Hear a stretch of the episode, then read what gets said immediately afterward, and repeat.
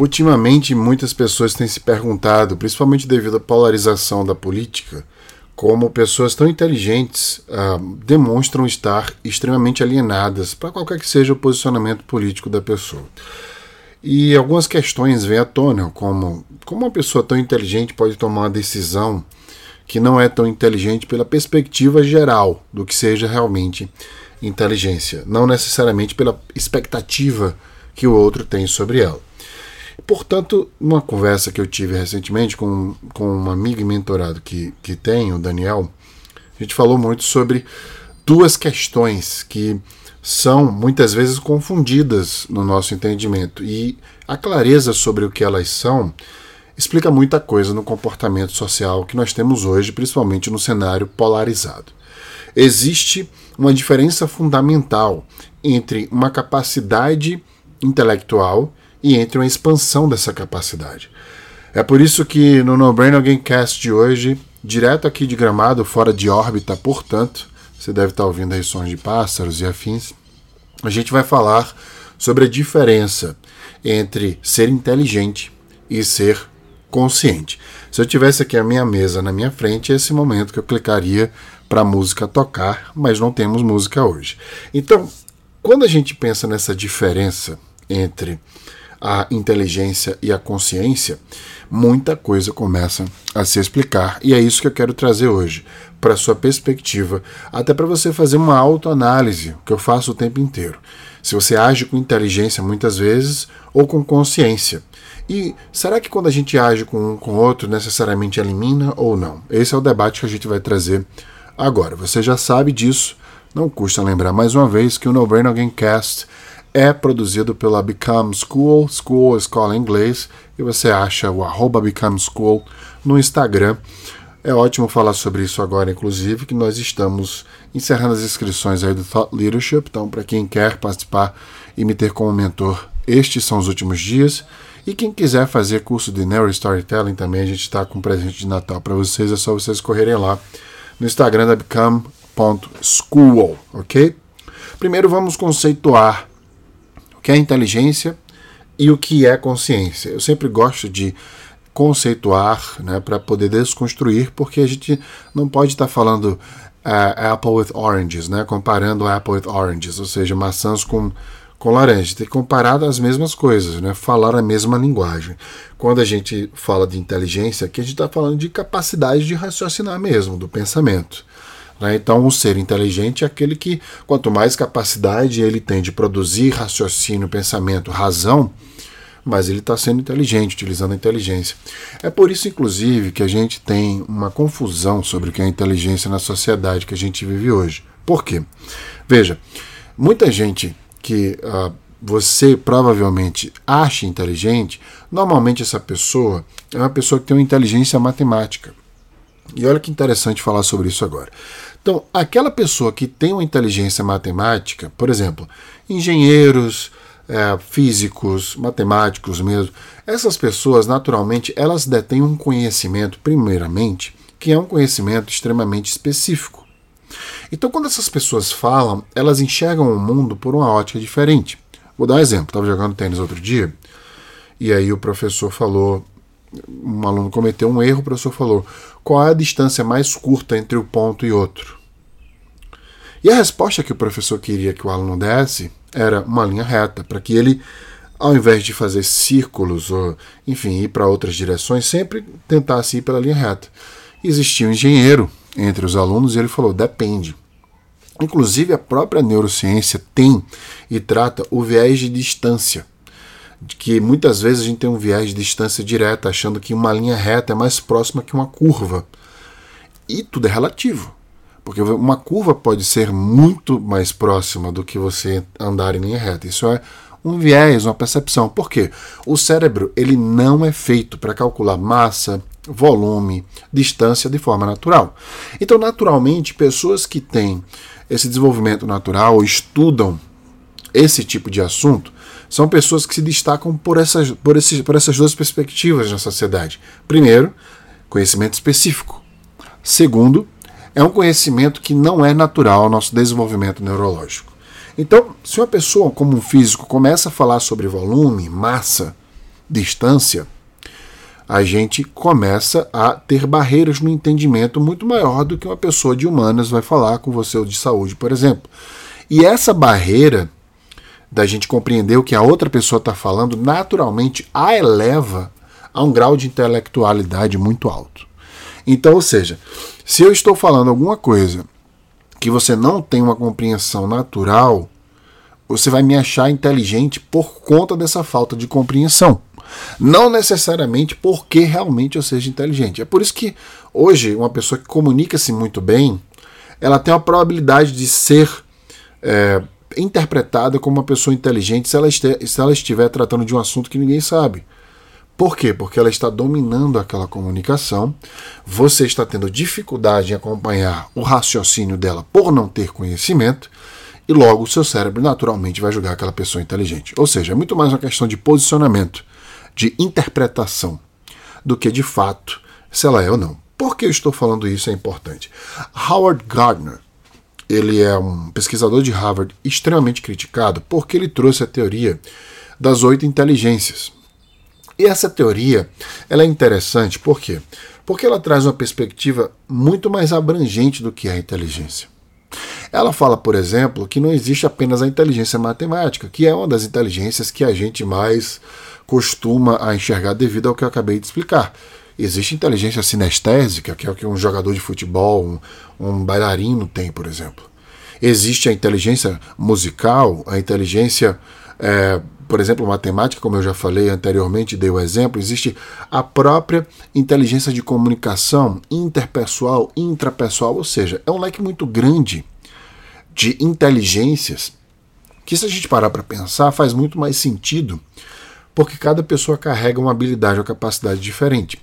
O teste de QI, por exemplo, que serve para medir o coeficiente, por exemplo, das pessoas de inteligência, né, coeficiente de inteligência, QI, é justamente um teste que foi utilizado por muitos anos, mas se, hoje em dia se mostra muito pouco completo em relação à análise de inteligência. Ele serve muito bem para ver a capacidade de raciocínio da pessoa. Mas você já parou para ver que tem muita gente que a gente acha extremamente inteligente, principalmente nessa área de, de cálculos e afins que não tem naturalidade humana? É, mas são pessoas que não têm uma inteligência interpessoal, características de inteligências sociais, por exemplo. E se a gente for analisar a pesquisa de, de Harvard, uma das maiores pesquisas já feitas, a maior pesquisa em termos de durabilidade já feita no mundo, mais de 70 anos, né? Um ponto em comum padrão entre as pessoas que são uh, felizes, de acordo com a pesquisa, é a saúde da vida social dessas pessoas. Se a gente sabe disso, então, o que é inteligência? É a gente ter uma capacidade, por exemplo, matemática e se destacar com um coeficiente de inteligência altíssimo, ou uma pessoa que tem uma inteligência interpessoal e consegue unir pessoas e está sempre feliz ao lado de pessoas coletivamente, agindo no coletivo. É óbvio que inteligência vai ser as duas coisas, mas dentro da sociedade que a gente vive, qual das duas inteligências seria mais útil? É uma coisa que eu sempre falo. A gente não pode medir inteligência pelo sucesso das pessoas. O que tem gente estúpida bem sucedida no mundo, a gente sabe disso. Por quê? Porque o mundo é feito por sistemas. E tem pessoas que têm habilidade, capacidade para atuar nesse sistema melhor do que as outras pessoas. Isso não a faz mais inteligente do que as outras pessoas. Ou seja, o que eu quero apontar aqui é que inteligência ela não pode ser relativa ela precisa estar dentro de parâmetros. Mas estes parâmetros, eles também não podem ser tão exatos. Eles devem ser precisos, mas jamais exatos. Por quê? Deve existir uma margem, sempre uma margem, para que a gente possa navegar com possibilidades diferentes, porque não existe uma resposta apenas para as coisas. A gente precisa questionar e navegar nessas respostas. Então, essa questão toda que eu estou trazendo para você é para que você entenda e comece a interpretar, porque inteligência é algo extremamente importante que está muito mais conectado com a nossa capacidade de raciocínio, com o nosso pensamento, e tem sempre ali em detrimento ali habilidades. Eu tenho uma inteligência musical habilidade. Inteligência matemática, habilidade. Inteligência interpessoal, habilidade de novo. Agora, consciência não é uma habilidade. Os seres inteligentes, eles não são automaticamente conscientes. Mas todo ser consciente é, por naturalidade, um ser inteligente. Você pode chegar na favela, por exemplo, onde tem pessoas que são desqualificadas, não têm qualificação, pobre, miseráveis e afins, e vocês vão ver que ali dentro tem muita gente consciente. Não necessariamente qualificada. Então, a inteligência da consciência não está na qualificação do indivíduo ou da habilidade. Sabe por quê? Porque a consciência é essa sensibilidade para compreensão. A consciência é quando a gente assume uma perspectiva de compreensão sobre as variáveis que estão em jogo, sobre todos os vieses que estão na nossa frente. Enquanto a inteligência ela atua dentro de vieses, de cápsulas, para que você atinja o objetivo da forma mais eficiente possível em qualquer coisa que seja, numa resposta que você vai dar, numa tarefa que você vai executar, a consciência não. A consciência ela não tem objetivo. A consciência ela não pode ser medida se ela foi bem sucedida ou mal sucedida.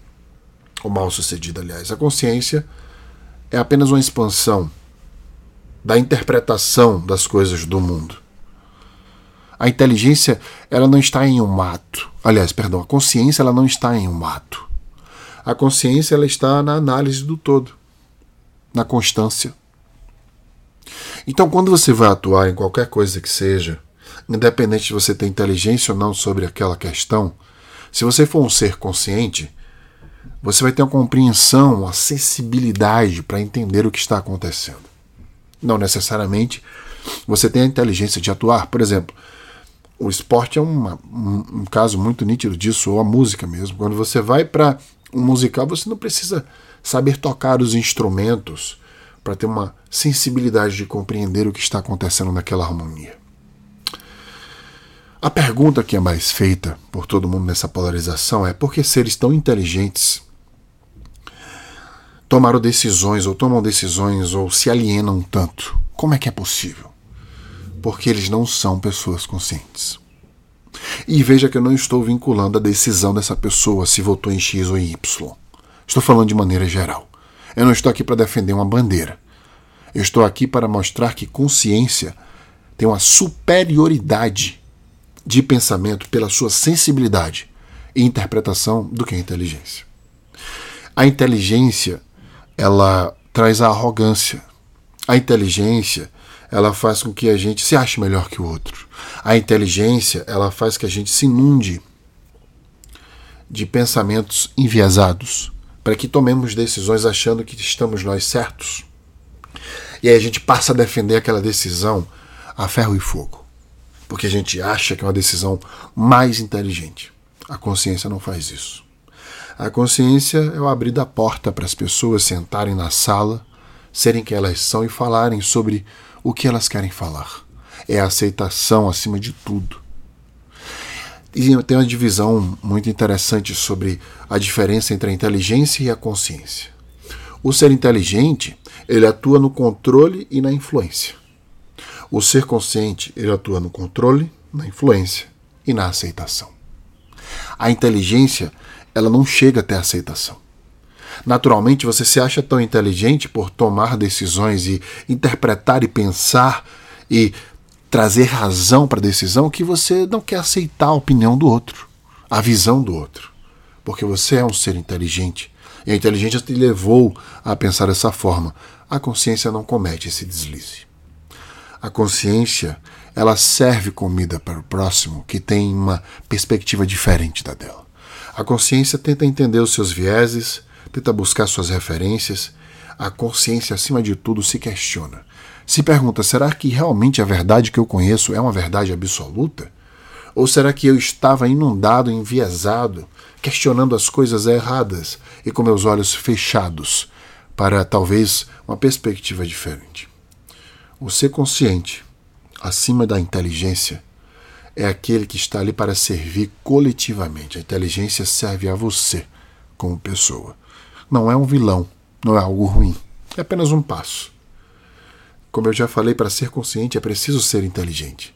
Mas nem todo ser inteligente é um ser consciente. Tem um ditado que eu vou adaptar, que eu ouvi pela primeira vez quando eu estava na Irlanda, que é a diferença entre o ser inteligente e o ser consciente. Dizem que o ser consciente perguntou ao ser inteligente que se ele fosse ser pago para falar uma mentira que qualquer para qualquer pessoa, ele aceitaria? Ele falou: "Não, quem você acha que eu sou? O que você acha que me faria mentir? Que tipo de ser consciente você acha que eu sou?" Falou o ser inteligente.